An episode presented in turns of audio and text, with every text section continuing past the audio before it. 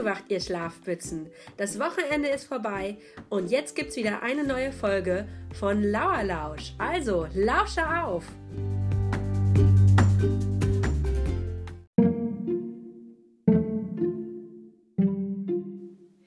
Lasst uns als erstes mal wieder das Datum klären. Heute ist Montag, der 27. April. Gestern war Sonntag, der 26. April. Und morgen wird Dienstag, der 28. April sein.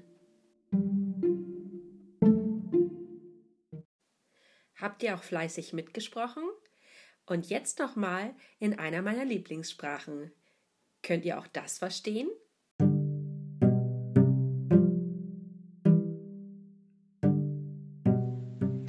Idag är det måndag. Igår var det söndag. Och imorgon är det tisdag.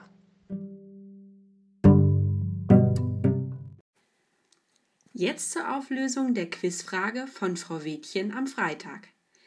Sie hat gefragt, was glaubst du, wann die Sonnenuhr erfunden wurde? Hören wir uns doch mal an, was ihr dazu sagt.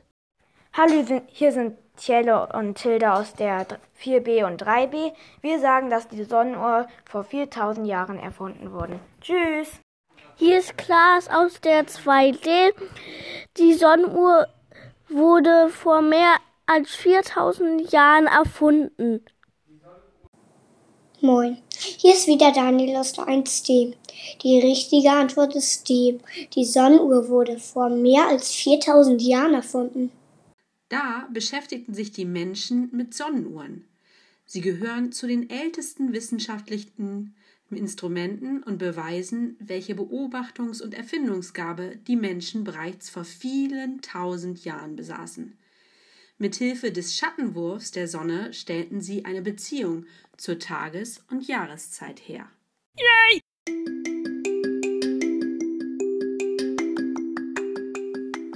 Es war auch Frau Wädchen, die mich mit ihrer letzten Quizfrage auf die Idee zu unserem heutigen Podcast gebracht hat.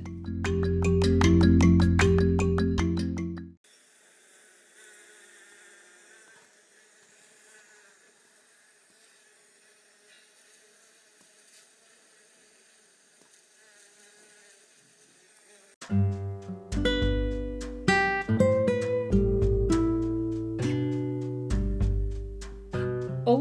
du hörst richtig. Vielleicht summt gerade eine vor deinem Fenster oder dir ist letztens eine draußen begegnet. Sie sind sehr fleißig und viel unterwegs. Sie sind definitiv keine Schlafmützen. Wobei. Ich will dir mal was sagen. Du bist von Tag zu Tag eine immer größere Schlafmütze. Nein, ich bin keine Schlafmütze. Ich bin nur immer müde. Das ist ein großer Unterschied, meine Liebe. Ja.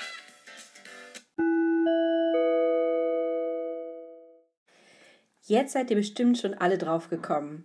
Genau, heute soll es um die Biene gehen.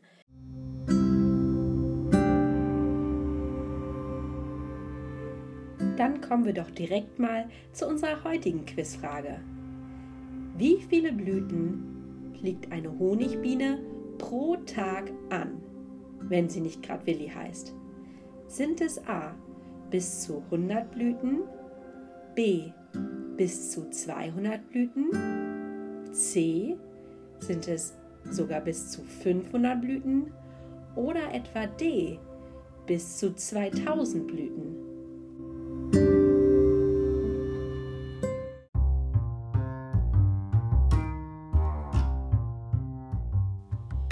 Honigbienen sind ganz besonders fleißige Tierchen.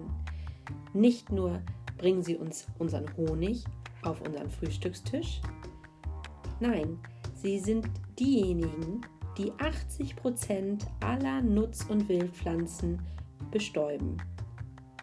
Ihre Bestäubung sichert also unsere Ernte und damit unsere Nahrungsmittel. Ohne sie gäbe es keinen Kakao zum Frühstück und die frischen Erdbeeren, die es jetzt wieder auf unseren Feldern gibt, sind einfach besser, wenn eine Honigbiene sie bestäubt hat.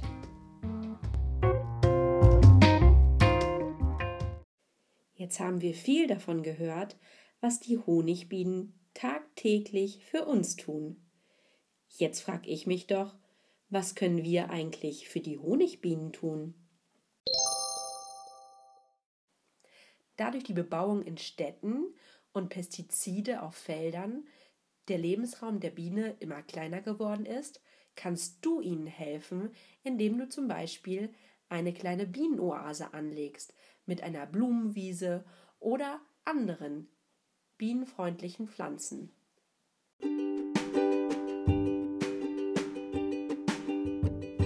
Eine weitere Idee ist das Verteilen von sogenannten Samenbomben, auf Englisch Seed Bombs. Diese kleinen Pflanzenkugeln werden auch bei uns immer beliebter. Besonders in Großstädten sorgt das ballförmige Saatgut dafür, dass die Straßen etwas grüner werden.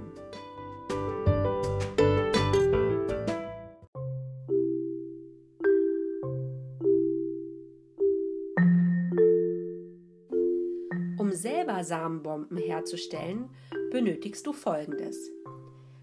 Als erstes natürlich Samen.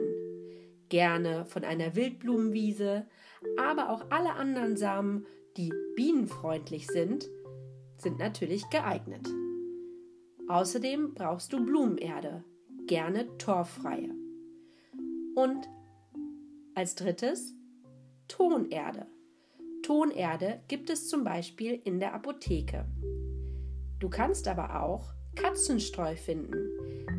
Dieses muss zu 100% aus Bentonit sein und darf keine Duftstoffe enthalten. Dennoch findet man das meistens im Supermarkt. Dieses Katzenstreu müsstest du dann noch ein bisschen zerkleinern, damit es als Ersatz für Tonerde gilt. Zu allerletzt brauchst du noch eine Schüssel und natürlich ein bisschen Wasser.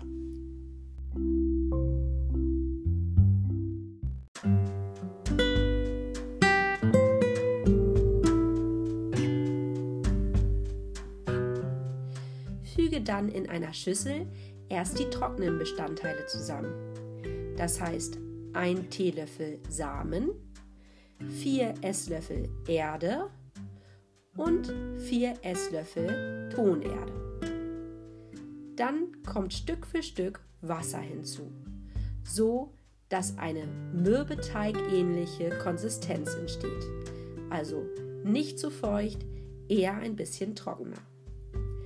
Aus diesem Teig formst du dann sechs Samenbomben und legst sie zum Trocknen zum Beispiel auf deine Fensterbank.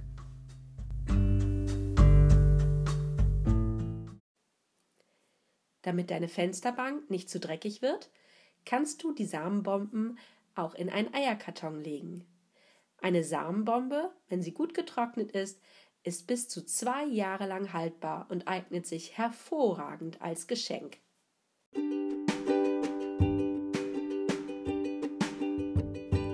Das war es auch schon wieder von mir. Ich gehe jetzt auch mal eine Runde vor die Tür.